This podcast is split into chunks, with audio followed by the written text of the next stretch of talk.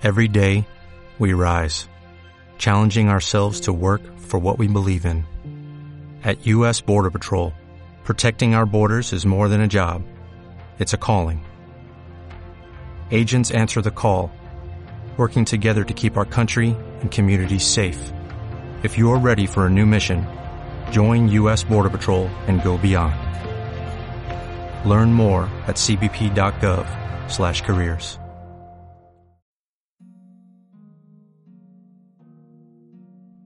29. Las puertas de mi mente.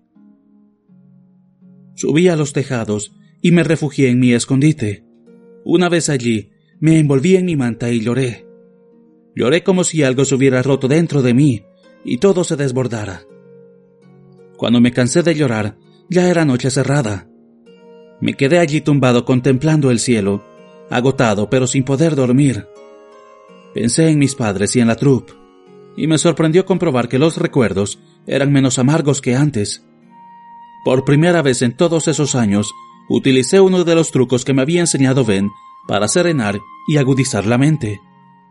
Me costó más de lo que recordaba, pero lo conseguí.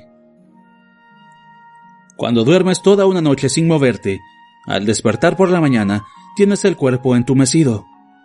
Si recuerdas cómo es ese primer desperezo, agradable y doloroso, quizá entiendas cómo se sentía mi mente después de tantos años, desperezándose para despertar en los tejados de Tarbían.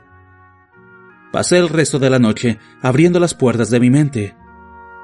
Dentro encontré cosas que había olvidado hacía mucho tiempo. Mi madre combinando palabras para componer una canción, ejercicio de dicción para actuar, tres recetas de té para calmar los nervios y favorecer el sueño, escalas de laúd, mi música. ¿De verdad hacía años que no tenía un laúd en las manos? Pasé mucho tiempo pensando en los Chandrian, en lo que le habían hecho a mi troupe, en lo que me habían arrebatado.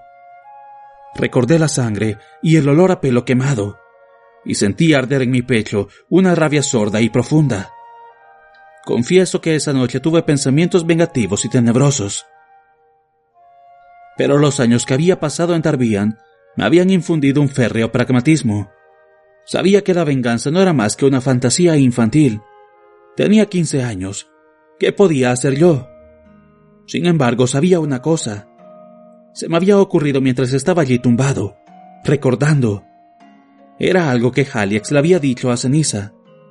Quien te protege de los Amir, de los cantantes, de los Sid, de todo lo que podría hacerte daño. Los Chandrian tenían enemigos. Si lograba encontrarlos, ellos me ayudarían. No tenía ni idea de quiénes eran los cantantes ni los Sid, pero todo el mundo sabía que los Amir eran los caballeros de la iglesia, la poderosa mano derecha del imperio de Atur. Desgraciadamente, todo el mundo sabía también que hacía 300 años que no existían los Amir. Se habían disuelto tras la caída del imperio de Atur. Pero Haliax había hablado de ellos como si todavía existieran. Y la historia de Scarpi sugería que los Amir habían empezado con Célitos, no con el imperio de Atur, como a mí siempre me habían enseñado. Era evidente que había más cosas que yo necesitaba saber. Cuanto más pensaba en ello, más preguntas surgían. Resultaba obvio que los Chandrian no mataba todo el que recogiera historias o cantara canciones sobre ellos. Todo el mundo sabía alguna historia sobre los Chandrian, y todos los niños del mundo, en un momento u otro, han cantado esa cancioncilla absurda sobre sus señales.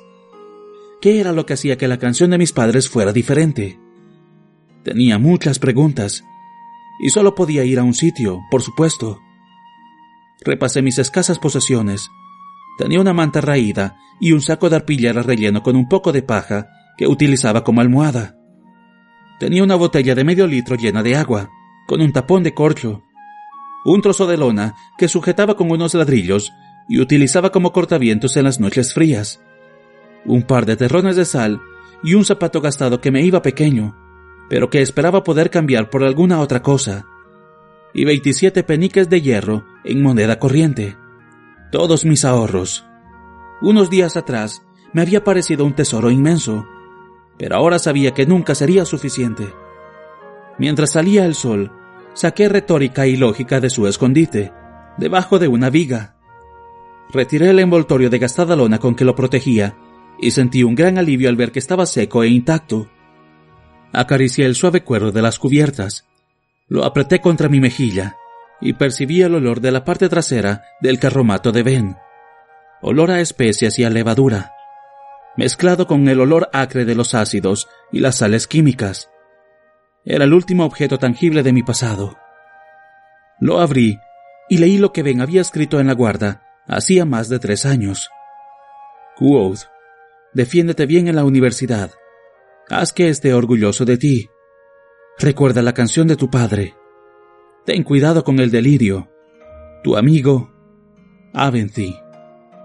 Asentí para mí y pasé la página.